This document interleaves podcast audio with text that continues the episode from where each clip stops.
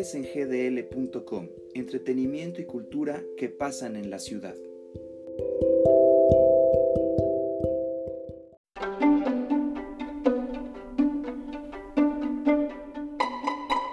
Hola amigos de SNGDL, ¿cómo están? Bienvenidos a otra emisión más de este su podcast. El día de hoy vamos a tener una entrevista que nos eh, ofreció la gente del Festival Internacional de Cine de Guadalajara con Jimena Urrutia, quien es la nueva directora de mercado, y con Samantha Burciaga, quien es la coordinadora del programa de industria dentro del Festival Internacional de Cine en Guadalajara, que como ya sabemos eh, no se va a hacer en marzo, sino que se realizará el próximo octubre. Esto debido a las complicaciones generadas por la pandemia en la que nos encontramos. Hay que recordar que hace, que hace un año prácticamente fue cuando se anunció el encierro eh, originado por el coronavirus, por el COVID-19, y pues esto trastocó muchísimas de las cuestiones. Hace un año se iba a realizar la edición 35 del FIC, la cual se eh, completó en noviembre y ahora en octubre de este 2021 se realizará el FIC 36 eh, y pues de algo de esto platicamos tanto con Jimeno Urrutia, quien también dirige el Guadalajara Film Festival en Los Ángeles y con Samantha Burciaga, quien es la nueva coordinadora de, del programa de, industria dentro del, Festival Internacional de Cine en Guadalajara. Los dejo con esta entrevista, estuvo muy interesante, dan bastantes conceptos muy padres sobre el regreso al cine, sobre las responsabilidades que tienen y pues esto es lo que platicamos con ellas eh, a través de una sesión en Zoom bastante interesante. Los dejo con, con la entrevista. Pues antes que nada, muchas gracias por permitirnos esta entrevista para SNGDL acerca de esta nueva aventura que van a vivir dentro del Festival Internacional de Cine de Guadalajara. Tanto tú, Jimena, que vas a tener dos eh, responsabilidades, como tú, Sam, que estás en este nuevo, en esta nueva responsabilidad.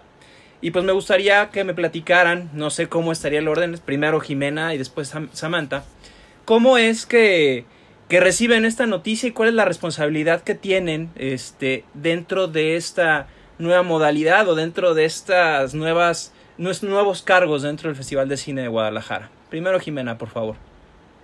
Pues de entrada lo recibimos con mucha alegría. Lo, lo hablábamos hace un momento. Creo que estamos muy contentas de asumir un reto tan complejo.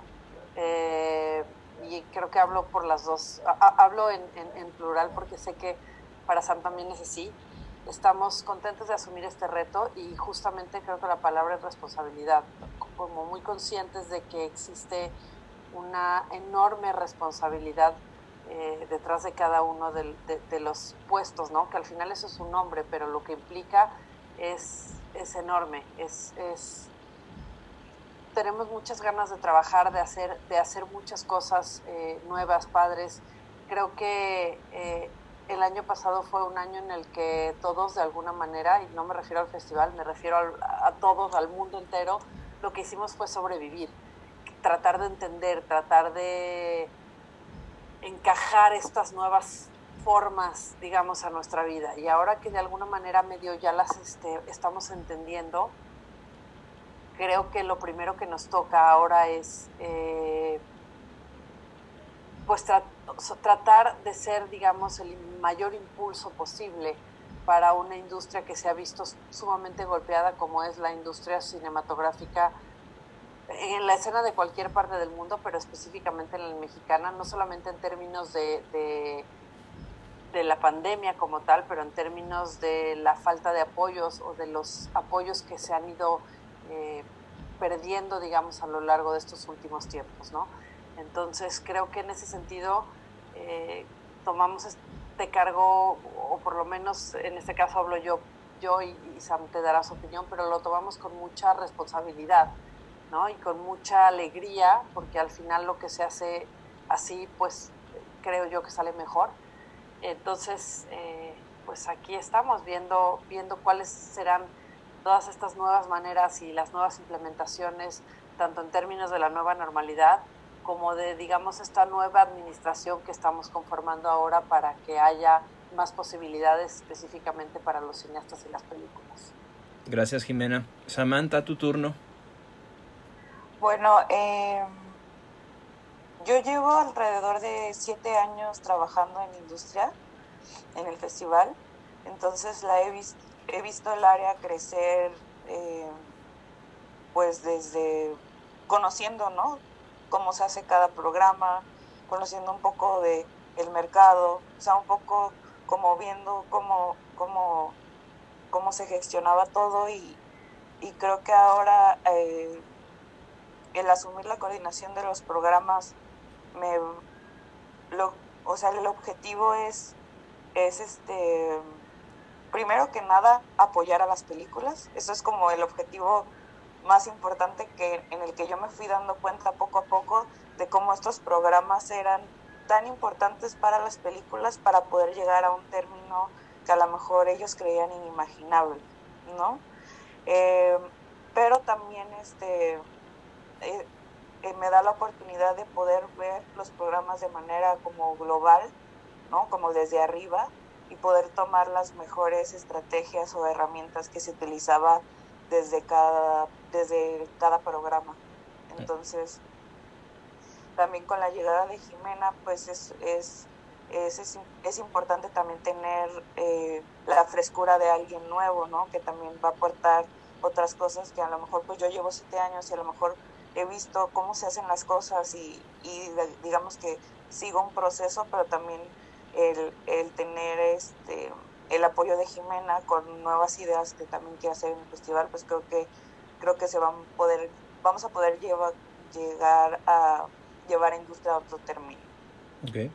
Estos nombramientos llegan en marzo, que es precisamente o era tradicionalmente el, el, mes del Festival de Cine hasta que llegó este virus y nos trastocó todo, ¿no?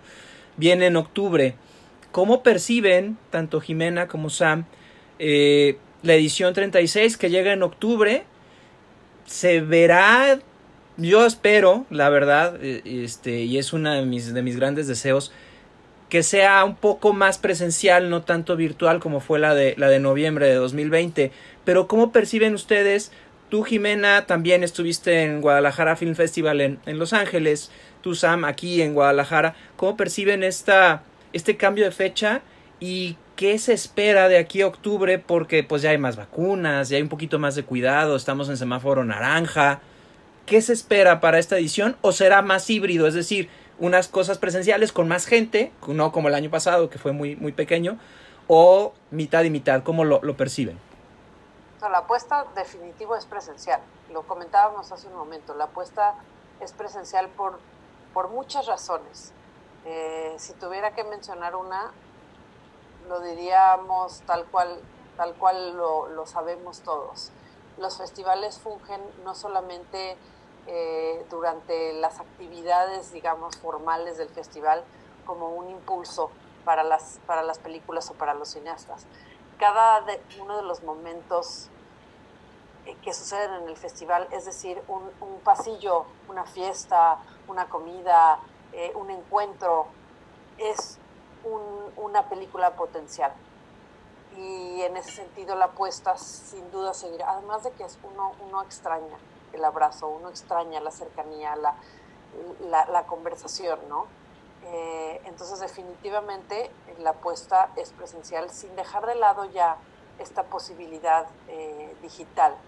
Eh, yo creo que yo creo que la parte híbrida, digamos, del festival, la parte digital del festival llegó para quedarse, al igual que llegó para quedarse en todos lados, ¿no? De alguna manera, hoy pues tenemos la posibilidad de encontrar en esta forma muchas posibilidades que quizá antes se, veían muy remotas o muy complejas.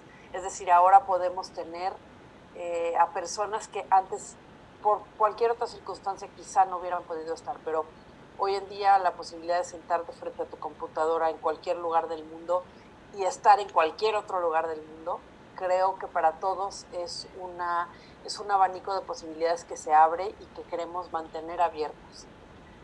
Eh, entonces, bueno, pues sucede como la mayor parte de, supongo, de los lugares sucederá, que permanecerá esta parte que llegó para quedarse y, y seguir haciendo la apuesta así, de acercarnos a la gente, de que la gente pueda acercarse al festival, de estar, digamos. Entonces, eh, pues sí, la apuesta es sin lugar a dudas presencial. Las fechas cambiaron justamente por lo que mencionas, ¿no? Porque se ve más viable y se ve más factible que para esas fechas pueda ocurrir de manera eh, más holgada y menos, eh, con menos, este, no con menos medidas, porque esas se seguirán manteniendo, eso lo tenemos todos clarísimo, pero sí quizá con, con menores riesgos o con más posibilidades de seguir teniendo este, un festival, digamos, lo más cercano a lo que conocemos posible. Ok. Sam. Pues básicamente es muy muy parecido a lo que a lo que dice Jimena, pero creo que eh, la, la experiencia del festival anterior no fue como digamos, ahora que estamos apostando a que todo sea presencial, hablando no solo de las proyecciones, sino de los programas, o sea, del mercado, del encuentro, de todos los programas de industria, llevarlos a, la, a, a, hacerlos presenciales, creo que el festival pasado fue un buen ensayo este, sobre cómo manejar, eh, cuidar a la gente, sobre cómo operar y demás. Creo que eh, pues no tuvimos a ningún, a ningún contagiado de COVID, ¿no? Entonces creo que eso también nos da una carta de presentación en el cual no solo nuestro afán de seguir apoyando al cine, sino de seguirlo haciendo mientras cuidamos la salud de todos, ¿no? O sea, es como, eh, para mí es como, como eso, ¿no? Obviamente el, el hecho de hacerlo presencial eh, y con, con, sabiendo que, que podemos eh, llevar, o sea, tener todos los protocolos con, con esta, pues bien, digamos, nos va a permitir también que otras personas eh, tengan más la seguridad de poder venir. Okay. Y otra, pues, es el equilibrio que comenta Jimena de, la, de cómo llevamos los programas, vamos a seguir teniendo esas mismas herramientas para que independientemente de, del porcentaje de invitados que tengamos, sigamos lo, lo, vamos a seguir reforzando con las herramientas digitales que teníamos. Okay. Entonces, digamos que básicamente es eso. Una pregunta que, que, me surge en este momento es, con la pandemia, pues obviamente todo, todo disminuyó, producciones cinematográficas, este, eh, apoyos, etcétera. ¿Qué es más fácil para el momento de generar una programación en un festival? Que tengas un gran universo y vayas escogiendo este, lo que más te gusta o que tengas un universo muy reducido y vayas viendo qué es lo que embonaría dentro de, de, del festival en este caso, cuál sería la temática o si eh, se tiene este reto ante la falta de ciertas producciones por obvias razones, porque no ha habido condiciones para trabajar, no ha habido pro, eh, apoyos a ciertas producciones que podían haber estado. ¿Cómo se va a manejar eh, la calidad o la cantidad de películas dentro de la edición 36?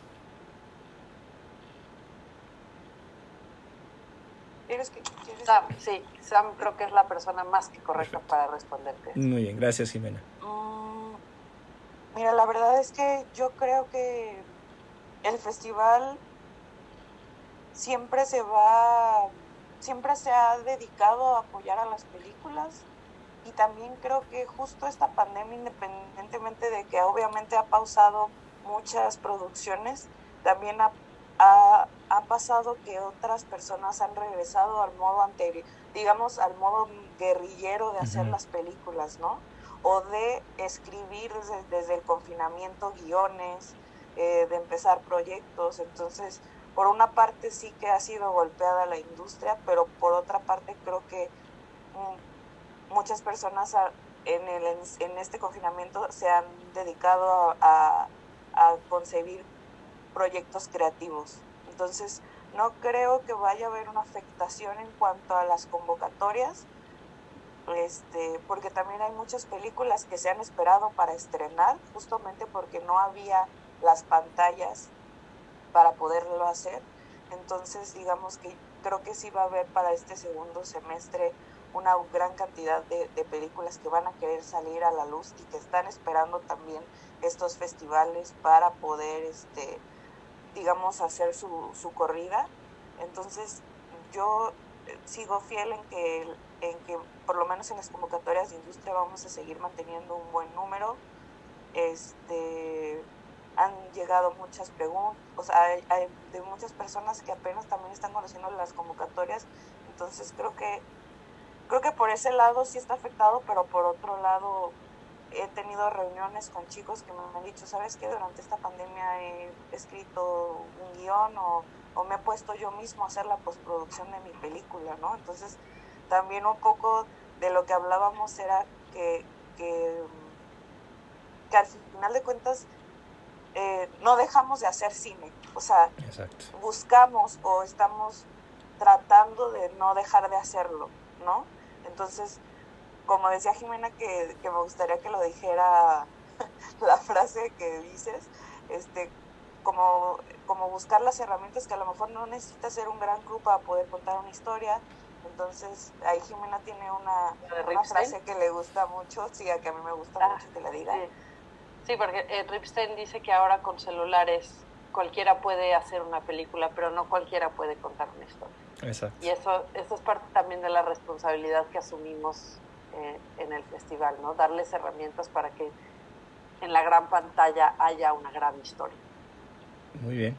Finalmente, Jimena, Sam, ¿qué mensaje le, le, enviarían ustedes? Ya, ya ahorita dijiste tú el de Ripstein, ¿no? Pero ¿qué mensaje le enviarían a la industria cinematográfica, especialmente la mexicana, que nos ha empezado a sorprender o nos, nos han empezado a llegar algunas notas de que se han estado cerrando salas, de que eh, la gente no está yendo, incluso la gente tiene miedo de ir a, a, las salas de cine, este, cuando es algo, desde mi particular punto de vista, tal vez más seguro por los protocolos y por la manera en la que interactuamos este, que algún otro lugar. ¿Qué mensaje les dejarían ustedes ya dentro del mundo del cine en el que se, se encuentran, en el que laboran, a esta gente que no piensa o que le da miedo acudir al cine y que prefiere esperarse? Yo, la verdad, he estado yendo y como dijo Sam, afortunadamente no hubo ningún contagiado en el, en el FIC, en el FIC pasado, y eso, eso es una muestra, ¿no? De, de que algo se está haciendo bien. ¿Qué, ¿Qué, le falta al cine o qué tendrían que hacer la gente dentro del cine para promover esta, esta imagen y que todo salga bien y que regresemos a la nueva normalidad eh, sin miedo? Justo creo que esa es la palabra clave, el miedo. Y también creo que es súper válido tener miedo. Creo que todos hemos tenido eh, a lo largo de este año alguna pérdida importante cercana o no tan cercana o hemos vivido a alguien que ha tenido pérdidas importantes también este, a lo largo de este pues de este momento tan complejo para la humanidad, ¿no? Y en ese sentido creo que lo primero que tendríamos que pensar es justamente en esta posibilidad, porque, porque es una necesidad, pero es una necesidad que está directamente relacionada al estado de cada ser humano, ¿no? Eh, de perder el miedo. Eh, y al final es completamente válido que alguien tenga miedo de ir al cine y de estar en un espacio cerrado, pero también como tú dices es importante tener en cuenta que son espacios que de alguna manera también han tenido que adaptarse y han tenido quizá en muchas a diferencia de otros eh, de otras industrias mucho tiempo para pensar en el método exacto para que no haya un riesgo. Los cines que han permanecido cerrados incluso casi hasta un año, eh, te aseguro que han buscado todos y cada uno de los recovecos en donde podría haber una posibilidad de, error para que esta no exista. Y, eso nos permite eh, ir con paz. Es cierto que estamos viendo un momento en el que en cualquier segundo algo puede pasar. Esa incertidumbre nos ha acompañado a lo largo desde marzo justamente del año pasado que llegó esto a México y que nos, que nos paralizó durante un buen tiempo hasta el día de hoy. Pero también es cierto que mm, yo, yo creo que todos los que trabajamos en esta industria, y lo, decía hace rato, estamos aquí por un profundo amor al cine. es muy difícil que alguien que esté cerca de la industria del cine, llámese un director, un productor, un espectador mismo, este, eh, ustedes como periodistas alrededor de, esta industria, todos estamos aquí por amor, porque es una industria compleja como, como para que te dedicaras a ella por la, por la posibilidad de hacerte rico, ¿no? O de, o de hacerte famoso. Es una industria que cuando la conoces entiendes que ese quizá es la cereza del pastel, pero la realidad es que para llegar ahí el camino puede ser bastante sinuoso, ¿no? Entonces, em, creo que la posibilidad de seguir entendiendo el cine, no solamente como un entretenimiento fundamental hoy en día para el ser humano, pero también como el generador más importante de memoria para la humanidad, nos va a permitir el día de mañana, el día de mañana o el día, y, literal me refiero a mañana, este sábado quizá, regresar a las salas de cine, este, regresar a, a, ver qué es o cómo se está percibiendo desde muchísimos lugares del mundo eh, esta misma pandemia, ¿no? Porque, porque el cine seguramente ya, ya empezó, ya hay muchas películas que hablan de la pandemia, este, y también nos, nos contará otras historias para permitirnos olvidarnos de ella. Entonces, eh, creo que lo que la palabra clave aquí es miedo, hay que perderlo, hay que entender que estamos haciendo todo lo que es humanamente posible para que la gente esté bien y esté segura y, y queremos verlos de vuelta, porque, porque al final la vida de una película cumple su ciclo en el momento en que está en el contacto con el espectador. Una película está hecha para llegar a miles de ojos. Ese es su cometido. Entonces, pues ojalá que esos miles de ojos, de ojos pronto estén listos para regresar a verlas. Claro que hay la posibilidad de las plataformas, eso está claro, y, y, ese es un tema que nos va a tocar abordar y entender en los próximos años, este, en muchos sentidos. Pero el cine siempre será el cine. Okay. Gracias, Jimena. Sam. Yo em, pienso que el 2020, a pesar de que fue un año duro, también fue un año en el que nos pudimos educar y aprender a cómo vivir ante una pandemia. Entonces, creo que lamentablemente, aunque haya tenido que ser de esa manera, creo que poco a poco vamos a entender que, que a lo mejor este tipo de cosas puedan volver a suceder, pero vamos a poder saber cómo manejarlo, ¿no? Entonces, digamos que, que, obviamente creo que, eh, creo que esto de los cuidados va, va a permanecer no solo este año, quizás el siguiente año, o más tiempo, no lo sé, pero creo que, creo que el saber o sea, el, el, educarnos en cómo cuidarnos y cuidar a los demás nos va a ayudar a, a, darle la seguridad a las personas a volver al cine, ¿no? Y también creo que es algo que todos tendríamos como que tomar esa responsabilidad para todos sentirnos seguros en conjunto. Y, y obviamente los cines están tratando eh, de, de de que las personas vayan, pero es un poco extraño porque de repente ves bares llenos, entonces, em, y luego los, los, cines tienen otras, otros tipos de, digamos, de restricciones, entonces también es un poco ahí el dilema, ¿no? Este, a veces para abrir un cine necesitas muchos más protocolos que para abrir un restaurante, que igual hay una, o sea, hay mucho, muchas, puede haber muchas personas, ¿no? Entonces creo que igual también este, hablar sobre la regulación y sobre ver la qué, qué, qué, tan riesgoso es realmente ir al cine, ¿no? Como lo comentabas. Entonces eso creo que creo que también es como como falta también abrir un poco la mente sobre qué tan peligroso, peligroso es a comparación de ir a, de ir a un bar, ¿no?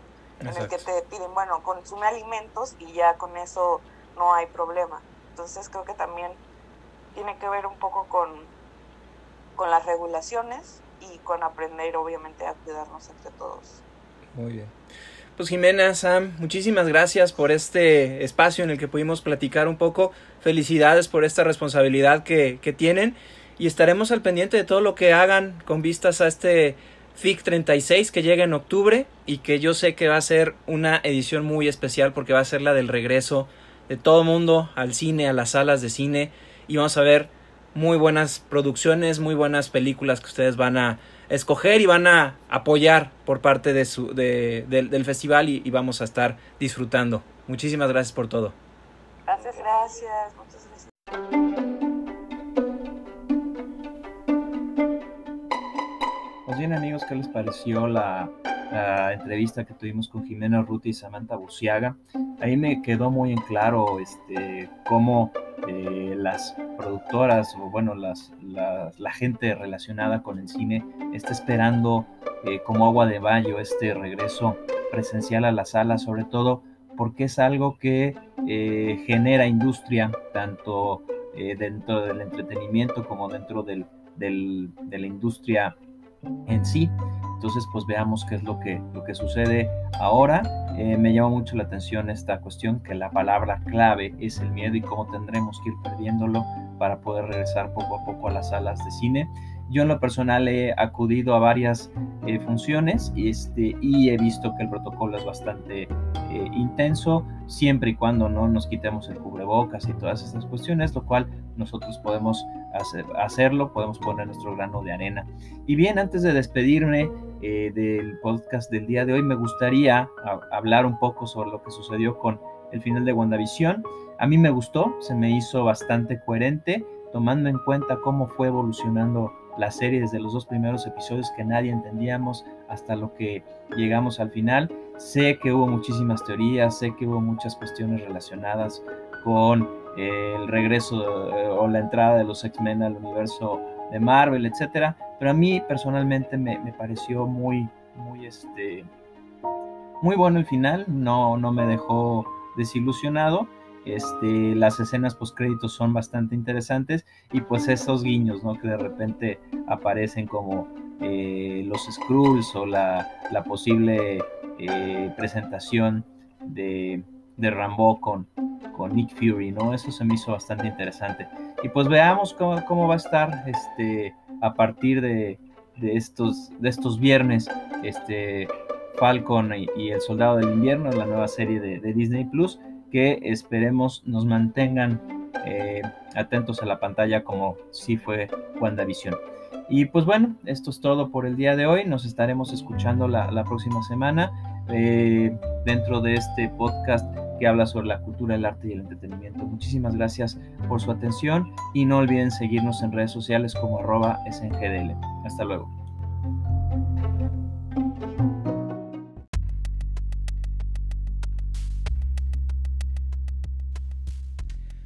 sgdl.com es dirigido y realizado por José Armando García.